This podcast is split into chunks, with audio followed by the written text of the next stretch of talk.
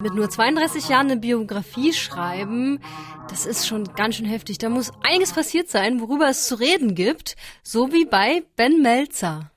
Hi. Hallöchen, danke, dass ich da sein darf. Ich freue mich auch sehr und das könnte man sagen, ne? Also in den letzten Jahren deines Lebens, da ging einiges. Absolut. Also äh, ich, ich sage immer, alles, was ich so erlebt habe, das macht mancher in, in seinem ganzen Leben, ja. Und wie, wie du schon gesagt hast, ähm, mit 32, wobei jetzt bin ich 33. Ach, siehst du, ich habe deinen Geburtstag nicht rausgefunden. Zweiter Erster. ja, ich ähm, in meinem Leben ist, wie, wie schon gesagt, ja einiges passiert. Und äh, das fing, fing mit meiner Geburt an. Ich sage, even my, even my birth was a struggle. Ja, und zwar wurde ich einfach im, im falschen Körper geboren. Ich wurde geboren als Yvonne ähm, habe mich aber schon seit frühester Kindheit einfach irgendwo falsch gefühlt. Natürlich hatte das Kind damals noch keinen Namen, ja, also ich wusste ja damals überhaupt nicht, was ist eigentlich los, weil das überhaupt nicht so aktuell in den Medien war. Zum späteren Zeitpunkt habe ich dann rausgefunden, ja, dass sich das Ganze eben Transgender nennt, transsexuell. Und äh, ja, da sind wir das ist ein bisschen, als würdest du mit Anlauf gegen eine Wand rennen, ne? Mm, voll. Und äh, das hast du eben in dem Buch thematisiert. Das heißt, endlich Ben, Transgender, mein Weg vom Mädchen zum Mann. Und da beschreibst du ja nicht nur, wie du eben auch schon kurz angerissen hast, so die Kindheit und die Pubertät und auch vor allem auch toll, die Jahre jetzt als Ben. Auch dazwischen sind natürlich diese krassen OP-Stories zum Beispiel, ne? Kann man sehr ja. detailliert da nachlesen drin.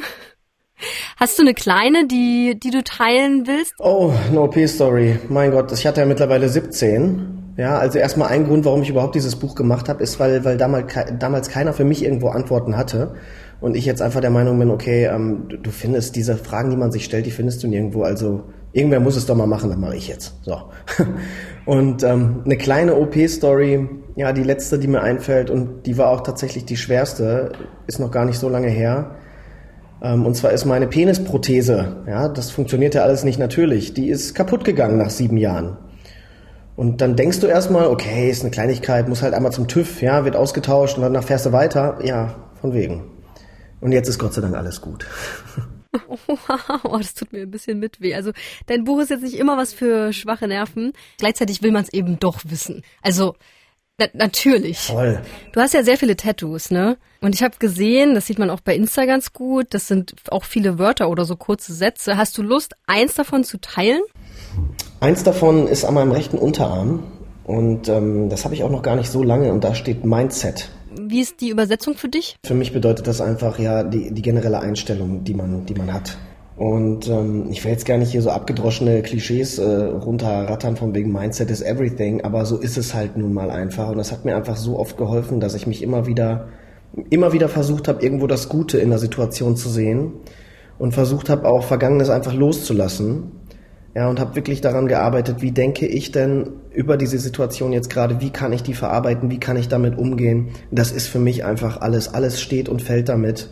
Und das hat mir einfach so unfassbar krass geholfen über diese ganze Zeit, vor allem jetzt die letzten anderthalb Jahre, weil ich sag dir ganz ehrlich, diese OP, diese, ich nenne die immer große OP, die Penisentstehung, die ist heftig, aber gegen die letzten anderthalb Jahre war das nichts. Man hätte ja auch nicht damit gerechnet eigentlich, ne? Weil du hattest ja gedacht, du hast die große OP schon hinter dir. Mhm, ja, Gott sei Dank. Wenn du damit rechnen würdest, dann würdest du es wahrscheinlich nicht machen. Was, was ich mich während des Buchlesens ähm, gefragt habe, weil es zeigt ja deine Entwicklung 1987 bis 2020. Sagst du immer noch über dich, dass du ein Transmensch bist? Nee, das sage ich tatsächlich nicht mehr. Und das ist auch ein so eine Sache, die mich total stört. Ja, also na klar nennt man das so und das, das heißt so, ja, dieser, ich werde mal als Transmann betitelt. Ich finde den Namen furchtbar. Wer hat sich das bitte ausgedacht? Ich finde das ganz, ganz schrecklich. Ähm, auch zu sagen, ja, du bist hier in dieser Community LGBTQ, ähm, das T steht ja für Transgender. Also ich freue mich, wenn ich für die Community was tun kann und wenn ich da ohne, ohne aktiv was zu tun anscheinend was tue, ähm, würde ich trotzdem mich nicht zu diesem T zählen. Ja, also das ist, ich sage immer, das ist mein Weg, das ist der Weg, den ich gegangen bin, aber den habe ich den habe ich bestritten und hinter mir gelassen und ich bin heute einfach Mann. Ja, dennoch war es ein bisschen, also die Umwandlung war dennoch ein bisschen wie die Besteigung des Mount Everest. Ne? Und ich habe mich ge äh, gefragt, warum du dieses Bild benutzt, aber nachdem ich durchgelesen hatte, bin ich da ganz ja. bei dir. Ja, total. Du siehst den Gipfel, das scheint so nah. Ich dachte wirklich damals für mich, also bei mir ist doch alles easy und einfach, ja, aber ähm, das ist wirklich so wie mit einem Berg. Du kannst den Gipfel sehen, aber der ist so weit weg und äh, bringt auch nichts, die ganze Zeit da hoch zu gucken. Geh von Basecamp zu Basecamp und Gott sei Dank weißt du nicht, wie, wie dünn die Luft oben wird, weil sonst würdest du vielleicht aufgeben. Jetzt bist du ja jemand, der sehr viel Sport macht, ne? Hast du für die nächsten Jahre jetzt mal da noch so ein großes Life-Goal?